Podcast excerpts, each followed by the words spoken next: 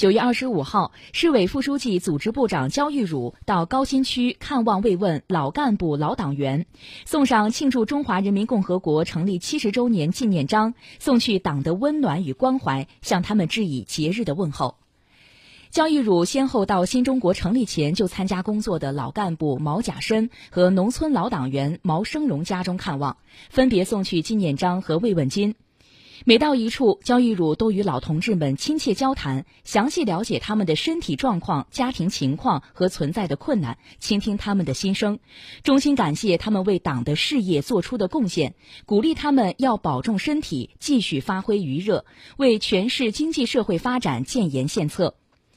焦裕辱还叮嘱辖区工作人员，要请老干部、老党员多讲党的历史，传承红色基因，要多关心他们的日常生活，及时解决他们的困难，送上党的关怀。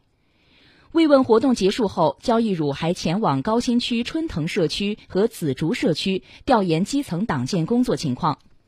据了解，我市共有一百零九名全国劳动模范和先进工作者荣获庆祝中华人民共和国成立七十周年纪念章。